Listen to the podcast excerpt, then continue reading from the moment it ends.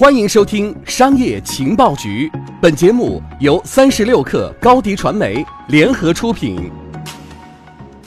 本文来自三十六克记者高小倩。在移动化和碎片化消费渐成趋势的当下，各类音频平台遍地开花。如今，已经有多元产品矩阵的今日头条也要杀入这一领域了。十二月二十二号，有媒体报道称。今日头条将于近期上线音频功能，用户可以通过头条平台发布相应的音频内容，并且这些内容会通过系统的推荐机制和社交订阅功能等分发到更多的用户那里。还有知情人士表示，头条上线的音频内容产品名称为“新知”，不过对于这一消息，头条方面表示不予置评，所以新产品的名称、入口以及具体的形态就不得而知了。头条之所以要推出音频内容，这与整个内容消费载体的变迁以及其自身打造多元化产品矩阵的需求息息相关。在用户时间越来越碎片化的情况下，短视频、音频等内容消费越来越受欢迎。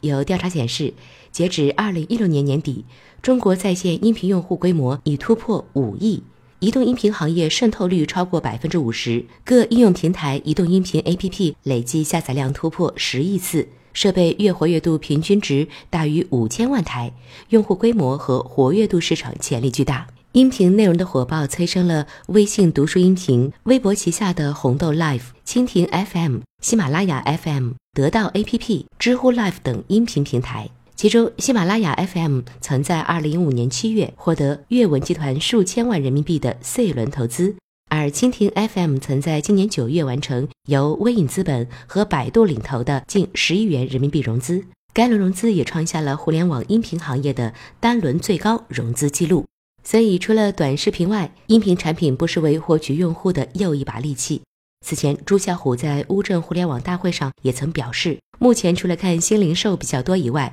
也会重点看一些面向三四线城市女性的情感类音频项目，比如他投了夜听、茉莉社区。另外，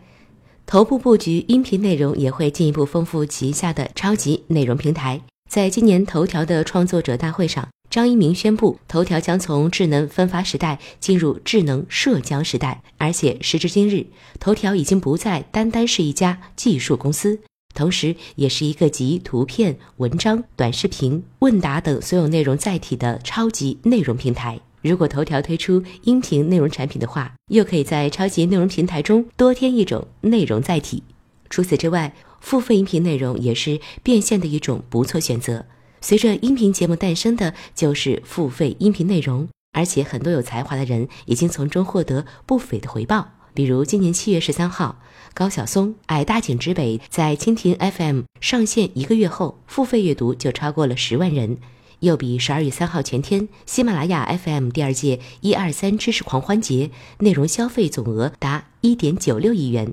此外，自媒体大 V 咪蒙也在十二月一号上线了付费音频课程《咪蒙教你月薪五万》，截止十二月十九号，该课程销售量就已接近十一万，营收达到百万级。从这些数字来看，付费音频内容可以是广告打赏之外的又一大变现渠道。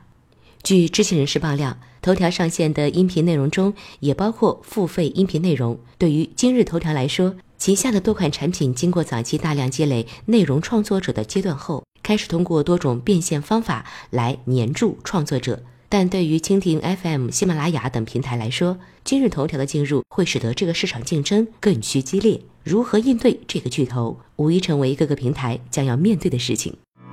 下载三十六课 APP，收听新商业第一频道，给你精彩一百倍的商业科技内容。